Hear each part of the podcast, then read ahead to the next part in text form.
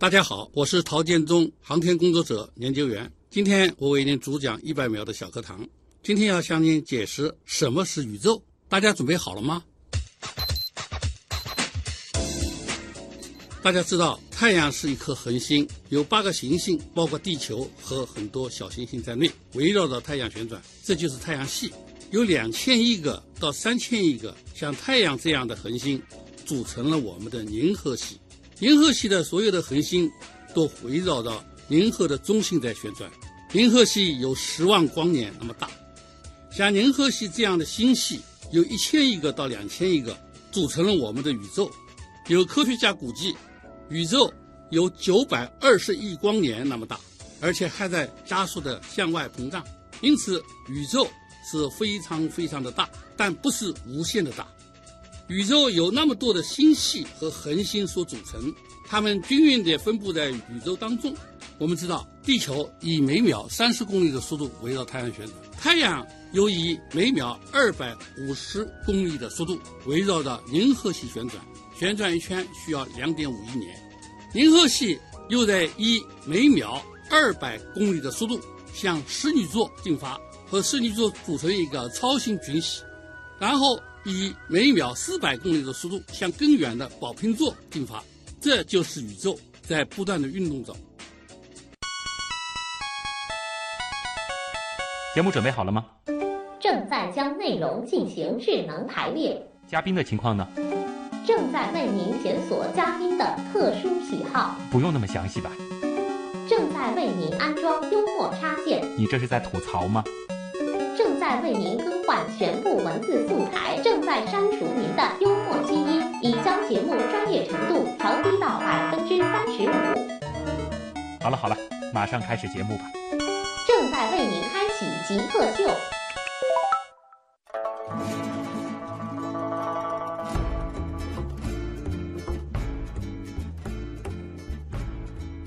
欢迎各位来到本周的极客秀。本节目由上海市科委支持播出。大家好，我是梦想着能够有朝一日进入太空的旭东。大家好，我是航天工作者，可以帮助您实现您的梦想。啊，真的期待啊，在我的有生之年，能够让我们这样的这个普通人也有机会可以进入太空。但是，作为普通人，其实也看着这个，无论是世界范围还是我们中国啊，这个航天在。这几十年其实是得到了非常长足的发展。今天做客我们节目的极客陶建中老师呢，是一位航天专家。现在呢是上海宇航系统工程研究所的技术顾问，也是上海市宇航学会的资深科普专家。那么在访谈的稍后呢，我们也会逐步逐步的告诉大家，陶老师他曾经做过什么。其实现在我们很多熟知的一些非常重要的跟航天相关的这个新闻事件啊，它的这个背后都有陶老师的参与。我们先进入极速考场，我们先来认识一下陶老师是怎样一个人。极速考场。第一题呢是咱们的这个常规问题啊，就是想问一下陶老师，您是如何定义极客，以及自己曾经做过的最极客的事情是什么？我理解这个极客呢，就是在某些方面能够达到极致的人。嗯，要比如说反应能够很快啊，能力很强，水平很高，能够很快的反应出来。嗯，这是极客。我觉得从极致这个角度，航天它无论从这个。事业的任何一个角度来看，它都是一个需要把事情做到极致的，是不是？是的。呃，能不能说一说你曾经做过的就非常极致的，或者说是完成过的一些非常极致的作品？呃，先说一下一个两零零三年十月十五号，咱们的神舟五号飞船杨利伟上天。嗯，在上天之前，呃，上海电视台做了一个节目。这个节目的时候呢，做这个节目时候，神舟五号还没发射，但是节目主持人突然问我一个问题。嗯，那咱们这次。神舟五号发射有把握，嗯，当时我即兴的回答了，有把握，嗯，我为什么有这个底气呢？是因为三个原因：第一，我们充分进行了可靠性设计啊；第二，我们进行了充分的地面模拟实验；第三，我们有前面四次无人飞船的经验，嗯，所以有把握取得成功。虽然说就是短短的三个字，有把握，但是。在陶老师之后的那段话当中，是提到了多个充分。我们普通人看来，可能充分就是短短的一个词语，但这个背后，它所体现出来的这个工作量和我们曾经做过的各种努力，这是非常非常巨大的。我们航天工作者一辈子从事航天的人，就是干两件事儿，嗯，一个确保航天产品的可靠性；嗯第二，确保产品的先进性。嗯因为我们航天已经落后了，起步晚，起点低，比较落后。在这个情况下面，从无到有，由小到大，嗯，由弱到强，就要靠奋斗。是。这个奋斗就要解决这两件事儿。如果说让您找一个和航天相关的事物啊，那可以是一个具体的东西，或者说它是某种技术来给极客代言的话，你觉得什么比较合适？我想用外星人，哦，因为外星人人们都在期盼，啊，但是到现在没找到，嗯。所以这个外星人是大家所最关心的，也最有趣的，嗯，而且最琢磨不透的。好奇心。对对对，这个其实反映了是人们的一种好奇，它其实除了是对文明自身的这个思考之外，更是对这个宇宙的一种强烈的好奇。完全正确。也正是因为这个，其实也推动着我们不断的向往着能够离开地球，向宇宙的更深处去进发。对，陶老师是干了一辈子航天的资深的航天人啊，那想问一下，在航天领域，给你印象最深的航天事件是哪一件呢？我本人经历的航天发射事件里面，印象最深的、也最激动的是一九九九年十一月二十号，我们的神舟一号在这个酒泉发射。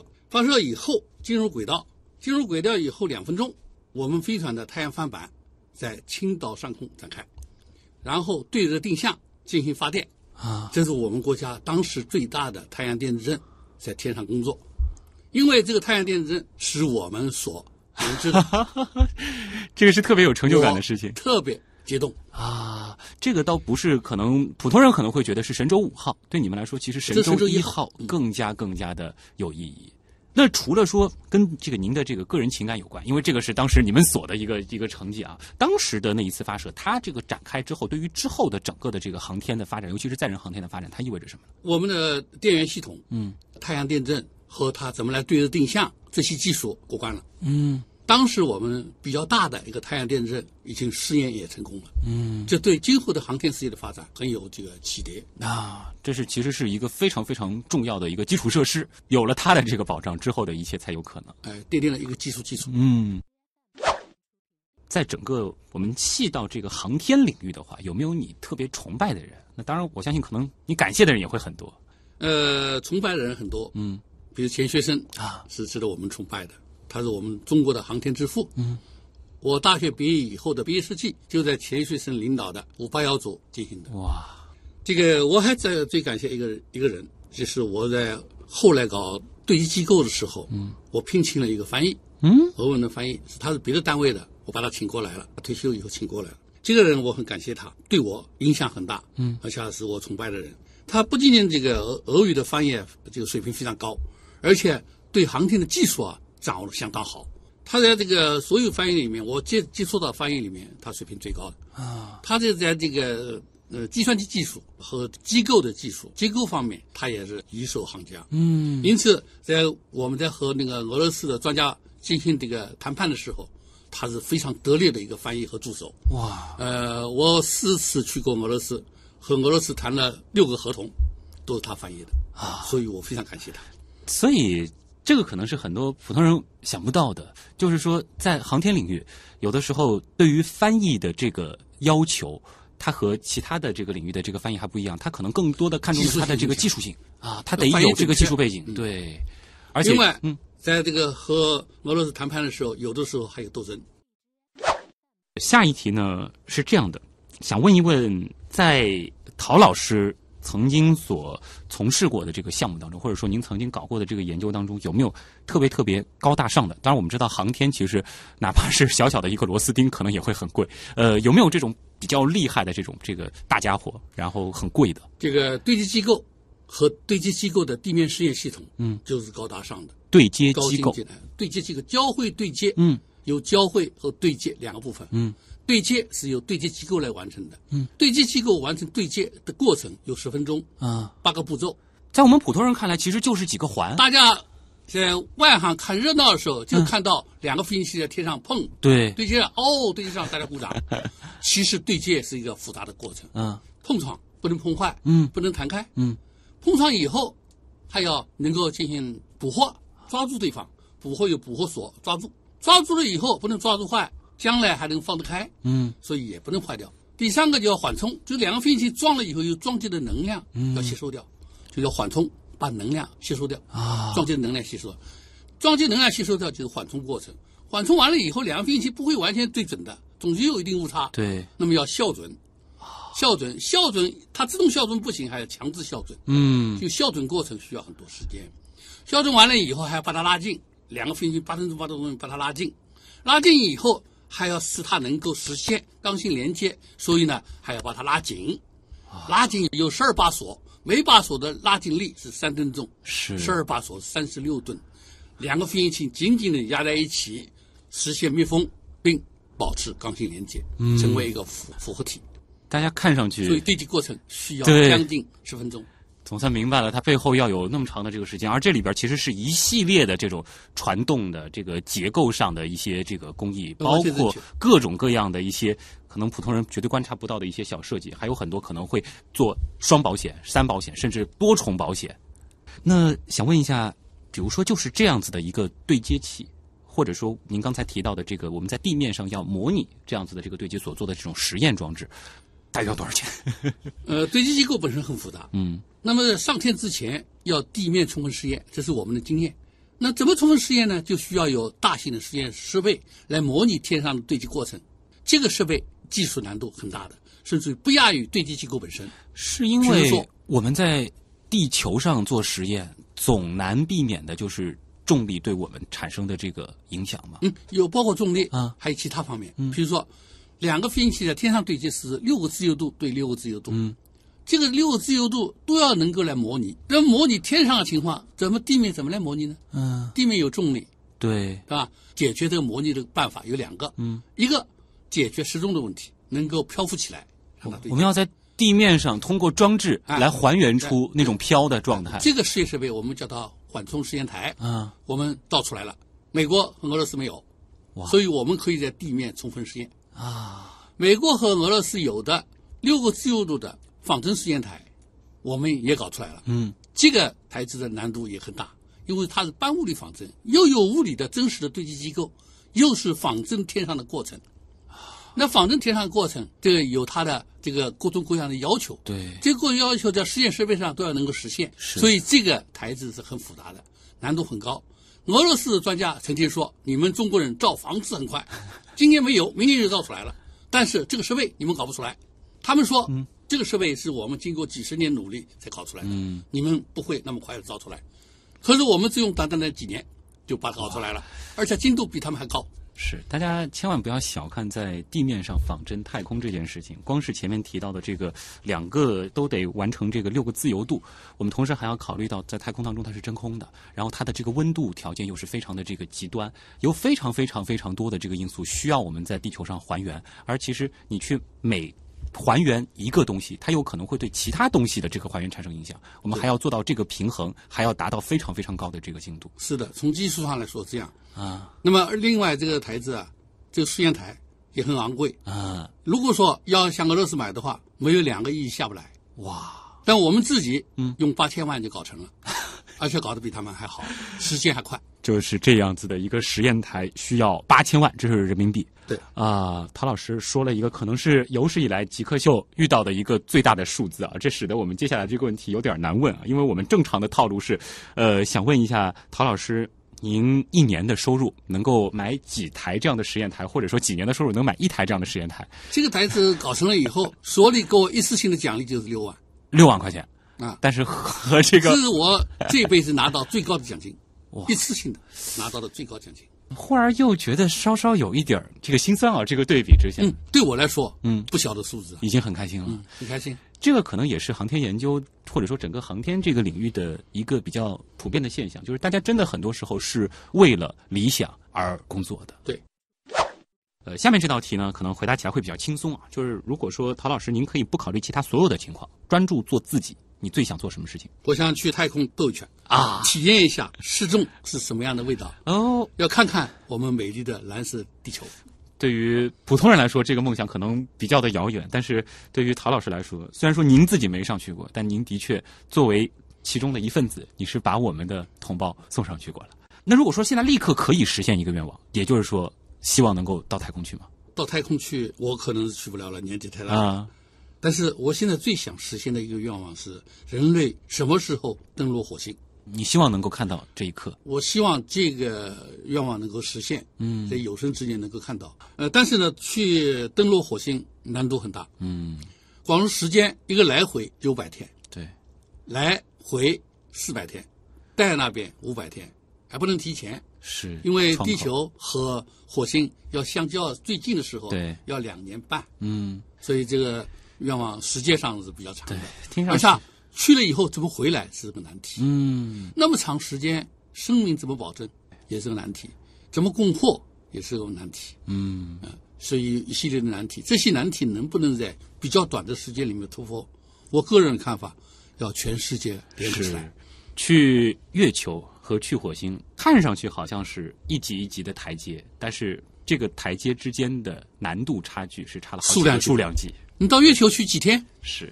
到火星去是几百天，嗯，差距太大。对，那我们也是期待啊，有生之年能够看到人类完成这样一个壮举。极客高科学。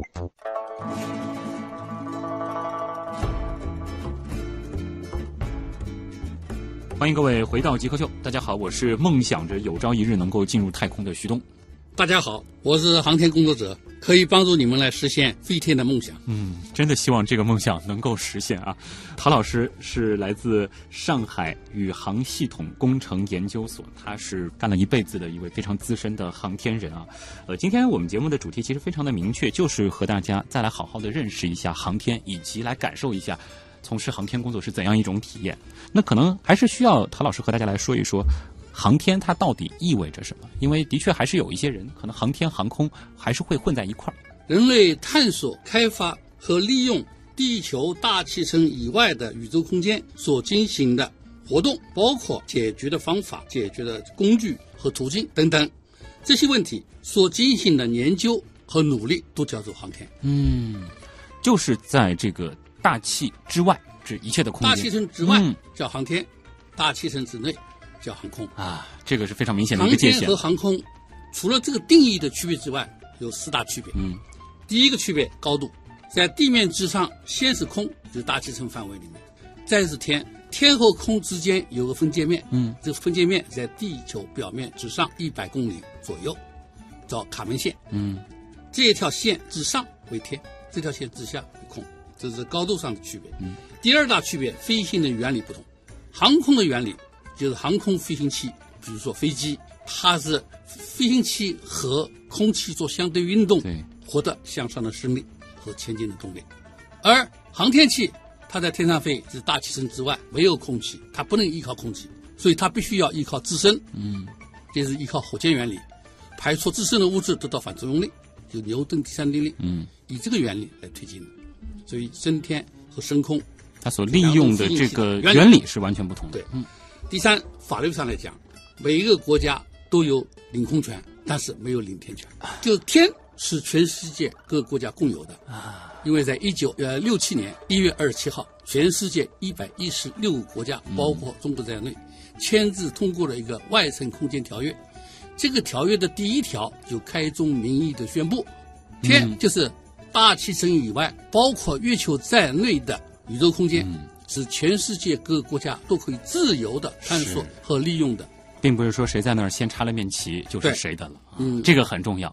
嗯。而且不可能主权就是你的，对，嗯，啊，也不能说神圣不可侵犯，嗯，啊，领空权侵犯了可以把你的飞机打下来，对，领天权没有说侵犯的问题，嗯，所以这个其实就是带来一个比较重要的一个就是现象，就是其实我们在地球上，如果说大家在这个傍晚或者是这个清晨，我们也能够看到上面有一些这个人造卫星，甚至有的时候是国际空间站从我们的这个上方过去，这是因为它在天的范围，对这个就是不存在领空的。对对对对，呃，第四个区别，环境，空间环境在天和空是不一样的。嗯，在空中飞行的飞行器，它有大气层和地球磁场的保护，它受到的辐射就很弱，在天上就没有这个保护了。嗯，所以它的环境要恶劣的多，它的真空度也好，它的这个辐射也好，它的热的环境也好，都大不一样。嗯，所以航天和航空器在对付这些环境上对，措施不一样。所以设计航天器和设计航空器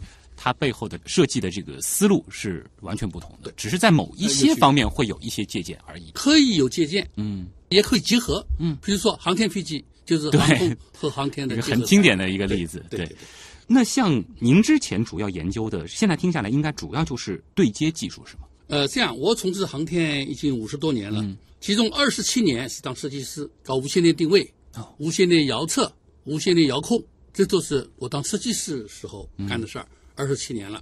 后来二十多年我搞管理工作，嗯。当领导工作，担任运载火箭的，担任这个飞船的，还有这个卫星的，嗯，呃，指挥工作。嗯。这个是等于是需要就是在您的这个统筹协调下面，把整个这个项目逐渐逐渐变成现实。对，呃，六十岁开始，我在担任交会对接的指挥工作，负责对接机构的研制队伍的组建，嗯。呃，关键技术的攻关和大型地面试验系统的研制，嗯，是不是到退休。在这个载人航天领域，就是交会对接这个技术，它是非常非常核心的一个技术呢？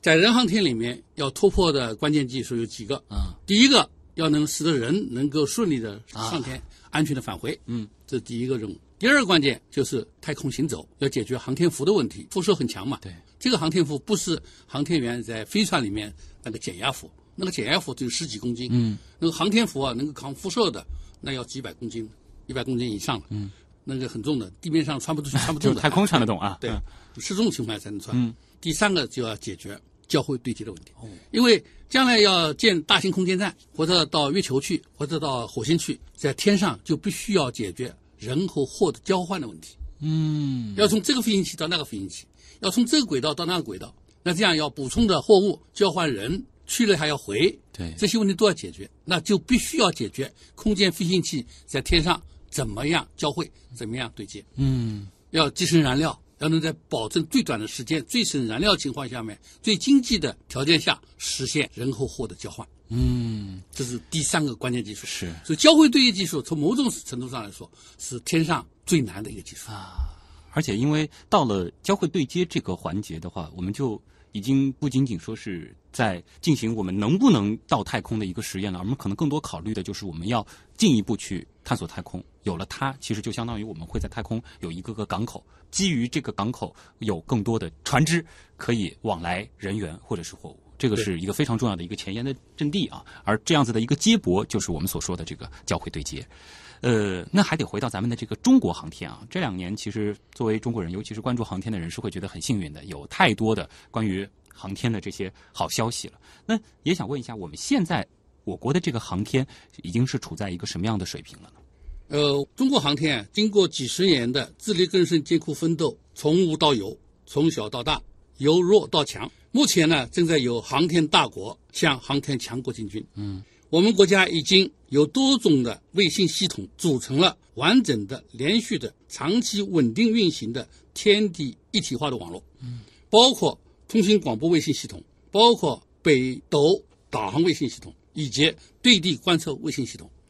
对地观测系统，这个卫星呢有气象卫星、资源卫星、海洋卫星、高分辨率的遥感卫星、测绘卫星、环境和灾害等卫星系统所组成。这些卫星已经满足我们国家的国民经济和国家安全的需要。嗯同时，在载人航天、探月工程、探火工程、科学研究，如量子通讯、脉冲星的测量、暗物质的研究、宇宙探测等方面，我们都在大踏步的前进。是两零一六年，我国发射的空间飞行器二十二次，嗯，和美国并列世界第一，在轨可可以控制的卫星一百几十颗，嗯，居世界第二。所以，我们现在已经是一个名副其实的航天大国。嗯，而且是正在向着航天强国迈进。那如果说我们把这个视野放得更大，因为我注意到前面您提到了，就是登陆火星这件事儿，您可能认为它可能是需要集全人类的这个智慧来最终去实现的话，那么放在整个人类的这个视角，对于航天事业而言，我们现在是处在一个怎样的时代呢？我们现在应该说处在太空经济的商业市场发展的时代。嗯，所谓太空经济，是指航天事业发展到一定程度，它不是烧钱的了，它是赚钱的了。美国已经实现投入一块美金能够得到九块钱的回报，航天发射航天收益，我们国家也已经达到这个水平。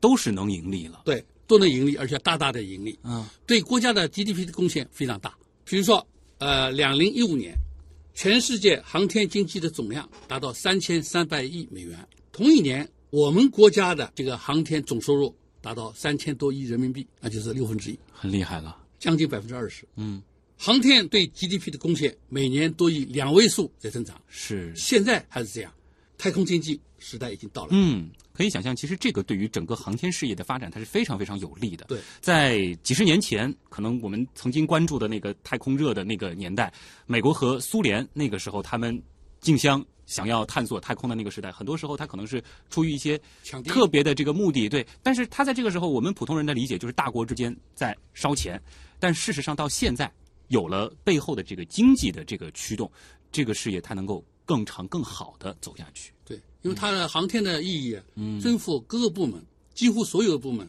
都需要用航天技术，对。而且每一个人民、每一个人也需要航天的应用。是，现在其实我们探索太空，可能我们期待更多的已经不仅仅是说单纯满足人类的这个好奇心，或者是去实现一个又一个的象征性的意义，更多的我们也是希望通过我们探索的这个过程，能够最后让全人类变得更好。我们能够在这个过程当中享受到实实在在的利益。对，其实，在我心目当中，我知道自己进入太空这个可能性不是很大啊，但是其实如果能够见证着人类一步一步的走向宇宙的更深处，其实也是非常欣慰的。呃，陶建中老师呢是非常资深的一位航天专家，也是干了一辈子航天。呃，他是上海宇航系统工程研究所现在的技术顾问啊。呃，接下来的时间呢，可能我们也想来聊聊陶建中老师之前的一些经历啊。还能记起您最早是一个什么样的契机走进航天的吗？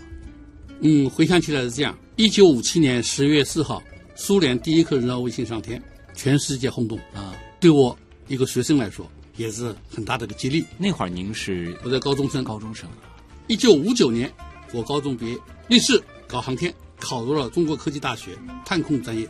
哦，当时就等于是这个在高考中就对直接选了你自己梦想的那个专业了。我们班三十八个人，就考取我一个。哇当时其实能进这个专业，那绝对是万里挑一。我的毕业设计就是在钱学森领导的中国科学院的五八幺组进行的，嗯，一直到现在毕业，搞了五十多年。我搞了搞过火箭，嗯搞过卫星，搞过飞船，最后搞交会对接。嗯，干了一辈子的航天，给你的感觉是怎样的呢？就是说，从事航天工作，尤其是在中国从事航天工作，而且您其实是经历了好几个大的和航天相关的这个阶段，有什么变化，或者说有什么样的这种感受？呃，和大家分享一下这个关于我搞运载火箭设计时候的两个小故事。嗯嗯，一个是一九八四年，我们上海研制的长征四号运载火箭，第三届是个新的，嗯，三届是双向摇摆的发动机，要两次点火，所以先要进行地面的模拟试验。在基地进行实验试车的时候，在临点火之前十分钟，十分钟准备，十分钟准备的时候，我看了一下遥测数据，有九十九个参数。嗯，作为一个遥测总体设计师，必须要清楚这九十九个参数都要记得住。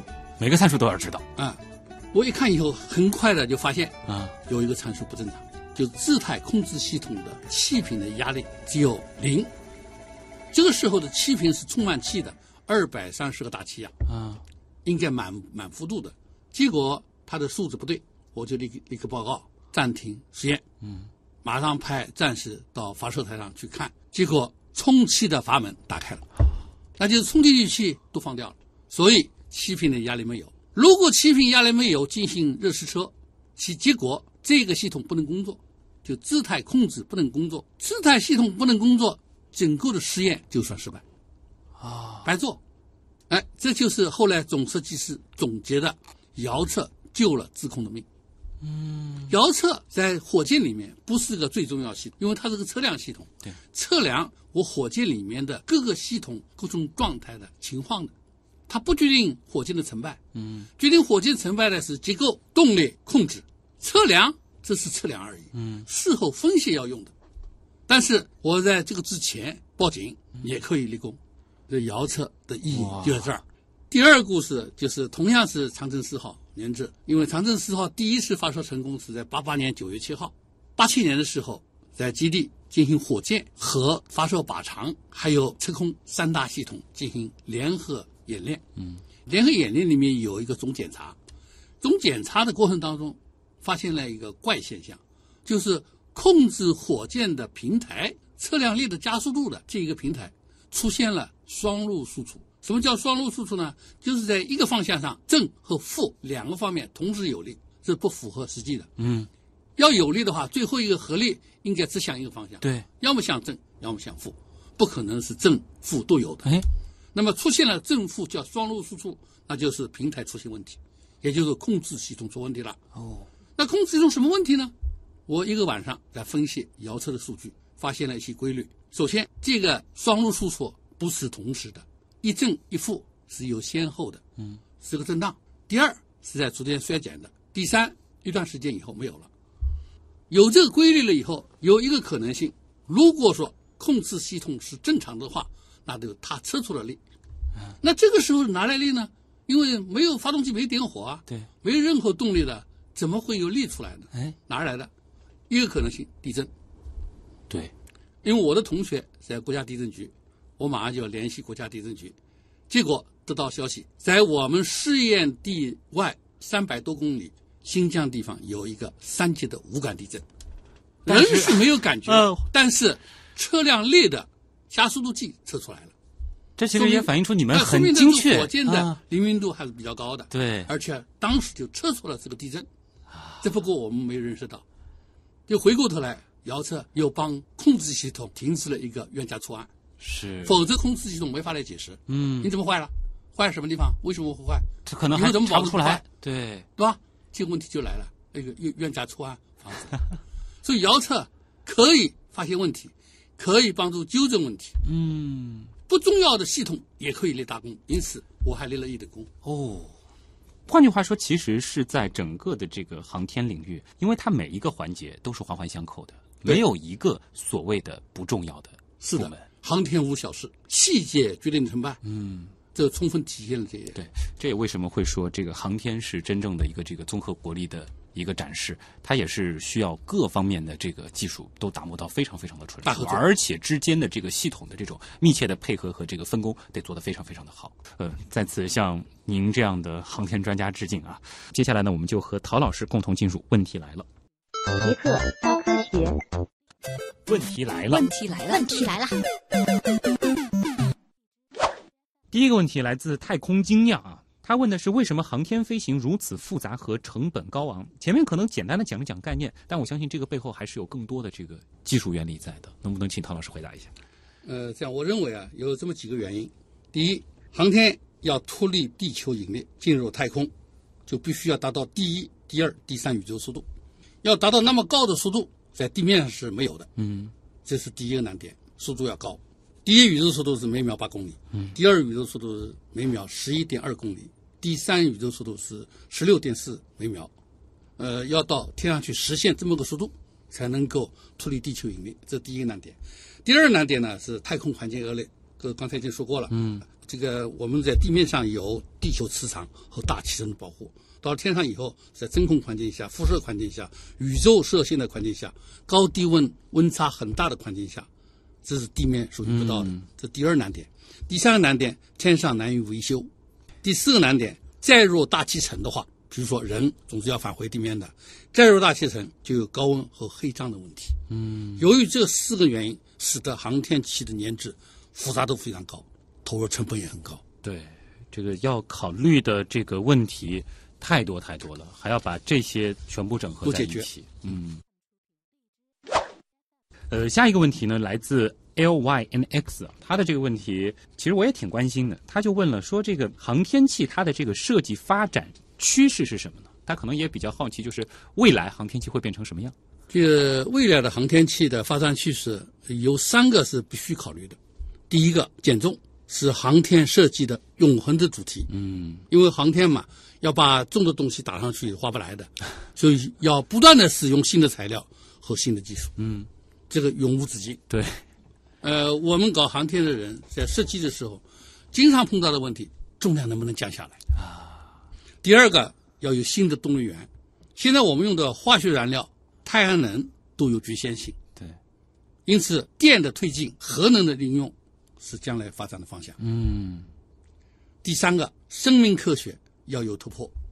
我们人在地球上生活，经过几百万年的进化，已经适应的是什么？是在重力条件下 我，们的这个生命就是适应地球的这个环境的。地球这个环境是大循环。是那么我们人生命需要的水、氧气和食物，到天上去没有供应怎么办？就要靠再生。嗯，怎么再生？怎么循环使用？这是生命科学必须突破的难题。嗯第二个，人到了天上处在失重的状态带来的航天病，比如骨质疏松、肌肉萎缩，这些问题必须解决，才能够进行远距离的航行。嗯，要去火星这些问题看来都是非常必要的。是新的航天器设计所必须考虑解决的问题。啊所以可能我们看到有一些比较硬的那种科幻作品当中描述的这个太空飞船，它为什么会有一些这种奇怪的设计？包括这个造型和我们想象中应该是一个流线型的那种不太一样，它其实就融合了这样子的一些考虑。嗯，可能是。嗯呃，有些科幻电影它的想象力还蛮丰富的。啊，呃，我们从这里面可以吸取一点营养。对，它可能会专门考虑这个生物舱啊，这个生态舱啊，对包括还有一些生活的这些东西。这个其实未来我们可能也是会循着这样子的一个路径来发展航天器。呃，接下来这个问题其实也是科幻电影当中常见的一个技术细节啊。呃，来自低碳哥，他就说了，呃，科幻片中大型宇宙飞船里啊，很多宇航员是可以就像在地球的这个地面上行走。呃，那现实当中能不能实现类似的系统？然后它背后的原理是什么呢？可能就是说模拟重力的问题。呃，我想是这样：如果宇宙飞船在轨道里面做轨道飞行的话，嗯不给它大加力，那么航天员呢是处在漂浮状态，嗯就失重的状态。对，要想地面这样行走的话，就要给它力，人造给它力，嗯或者其他方法给它力。比如说，宇宙飞船打开发动机，它能够达到一个级的加速度，它始终以这个加速度来走。地球的重力，就像站在地上一样。嗯当然，这里面有区别。啊，万有引力是全身各个部位都有引力的，然后集中到脚上接触地面。嗯而在这个加速度的话，是通过接触的地方加到整个人体上去的，哦，这里面是有区别的。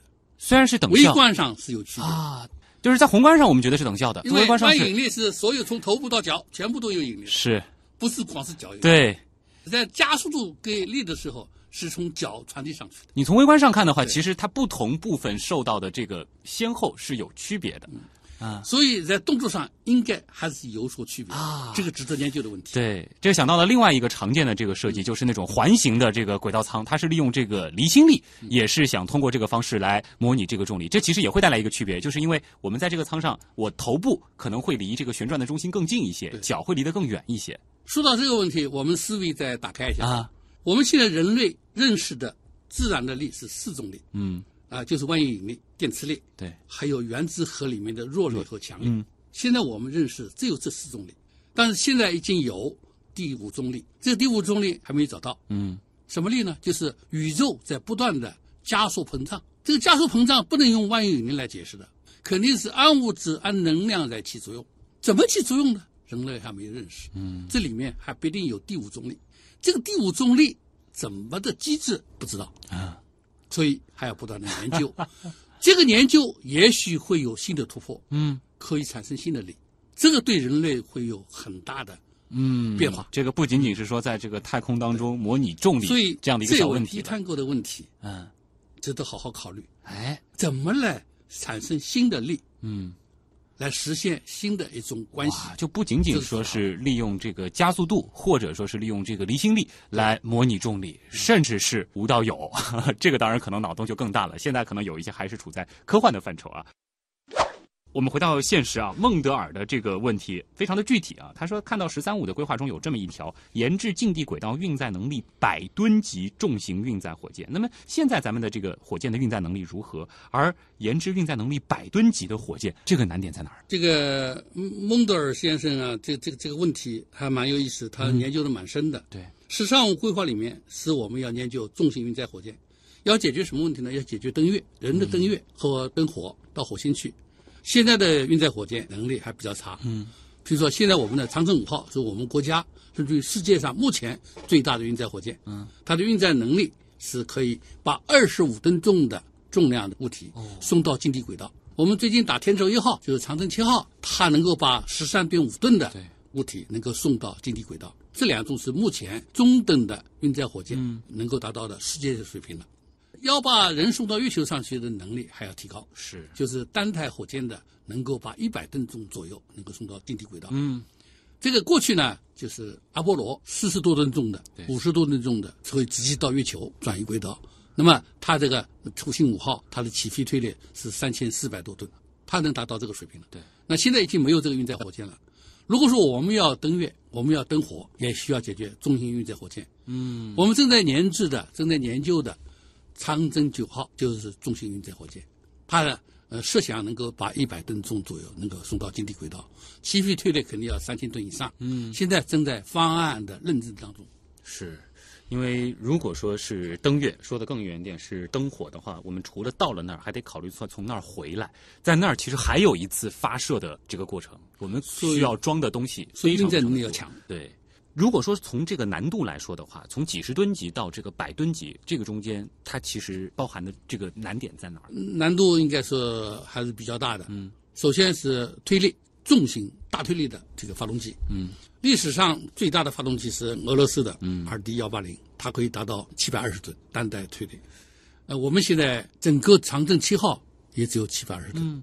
这里其实带出了一个我曾经跟这个朋友聊过的一个我觉得挺有意思的普通人的一个观点，他觉得这个不就是把它造粗一点、造大一点嘛？但是其实火箭它比较好玩的就是，当你造粗造大，它自己自身的这个重量也就变重了。嗯，这是一个方面。啊，更重要的，变得粗，变得大。特别是前苏联登月为什么失败，没成功，是因为载人火箭那个运载火箭 N 一火箭，它有三十二个发动机同时点着，三十二发动机带来一个什么问题呢？发动机多了，推力大了，个儿大了，推力够了，但是它又带来一个结构的问题，带来一个共振的问题。航天技术最怕的结构件最怕的是共振，发动机多了，它的因素就多，嗯，它耦合振动产生的震荡和它的固有频率一样的时候就解体。嗯，所以 N 一火箭前苏联进行了前面四次试射都失败了，所以最后只好放弃。嗯、跟美国抢了第一，不是简单的我哎们想这个火多放几个发动机，对发动机做粗一点对就可以的。是的。啊，这个中间其实体体会得到啊，它涉第一及到的东是发动机太多了。第二是结构，结构要好。再问一个煎蛋侠的问题啊，他的问题是：这个进行太空探测的时候，太阳能电池正常运转时的离日距离是有限制的吗？为什么？呃，有限制。啊，离太阳太远也不行，离太阳太近也不行。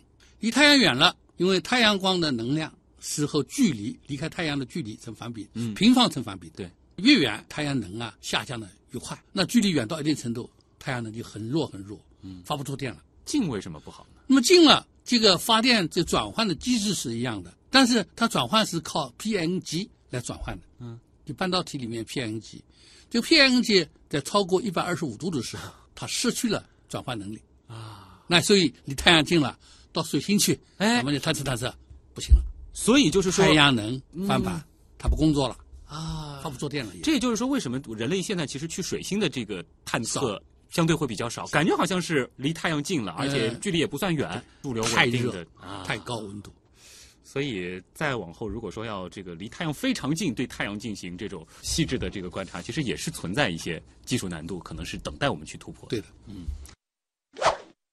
男友乔木问啊，说呃，现有的商业太空旅游流程大致如何？会有怎样的体验？这个可能好像这个现在中国应该是还没有做这个事情。呃，也有在考虑这个事儿，呃，也在考虑这个事儿。因为这个国际上呢，美国跑得比较前面。是，这个关于商业太空游呢，呃，是一个必然的这个前景。嗯，不仅仅老百姓关心，这个搞航天工作者也很关心。哦，因为这个商业太空游啊，呃，有两种方式。嗯，一种方式呢，就是像过去的一些专家有钱的，嗯嗯，他不怕花钱，乘飞船上去 到国际空间去游一游。对已经有九个人去过了。这个都是非常非常土豪的人才行。这个嗯价钱很贵。对，为什么呢？因为他进行了几天的轨道飞行，嗯经过太空的漂浮状态的生活，有一天能够看到几次的日落和日出，能够欣赏充分的欣赏蓝色地球和广袤的这个星空，这是一定是这辈子最棒的体验无法体会的。是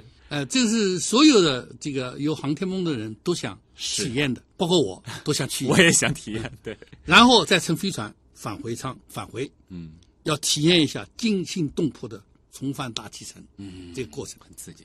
对，这个就算你很有钱，你报了名还得看你身体条件，啊你还得充分的培训，对要，比蹦极、比南极、北极游，那也刺激强得多。是，呃，这是一种方式。啊、目前已经有多位富豪嗯实现了这种昂贵的、有比较大风险的旅游，是票价不菲，起码两千万 啊，美金美金。呃，第二种方式呢，就是现在正在筹划当中的亚轨道飞行。亚轨道飞行呢是乘坐专门的飞行器，可以多个人上去，几个乘客搭乘上去，依靠抛物线，经过一百公里的这卡门线啊，就天和空的交界线，经过一下这一百公里，有几分钟时间，嗯。在抛物线上失重，嗯，就几分钟时间，它体验的其实主要是就靠这个几分钟时间来体验一下经过临近空间的味道啊，啊，失重的体验嗯，和看看地球，然后再像飞机一样滑行返回地面啊，非常非常的短暂。对啊，这个的话门槛相对低一些，门槛要低得多啊几十万就可以实现了，也要几十万，也是美金啊那要几千万呢，啊。对两，个数量就差，这好歹你也算是接近于到过太空了。几十万就回太空去游一次了，我觉得当然 不过瘾。对，对于普通人来说，这也算是个奔头。当然，我们可能更期待的就是这种民用的航天器几十万拿得起的人很多啊，对几千万可能拿得起人少了。是。但是如果说往后预期的话，说不定在我们的这个有生之年，可能能够把它降到，比如说，就像一次去南北极的这个旅游一样，到太空。期望这样吧，希望这样啊，这样子的话，说不定我最开始的那个自我介绍，梦想着有朝一日能进入太空，能够实现，真的能够实现啊。当然，如果说真的要实现这个美好的梦想的话，这背后其实依然离不开像陶建中老师这样一代又一代航天人的这个努力啊。其实他们某种意义上也是承载着全人类的一个从最开始就会有的梦想，就是真正的。把我们带入星辰大海。今天再次感谢陶建中老师做客极客秀，谢谢您。再见。本节目由上海市科委支持播出，我是徐东，咱们下周再见。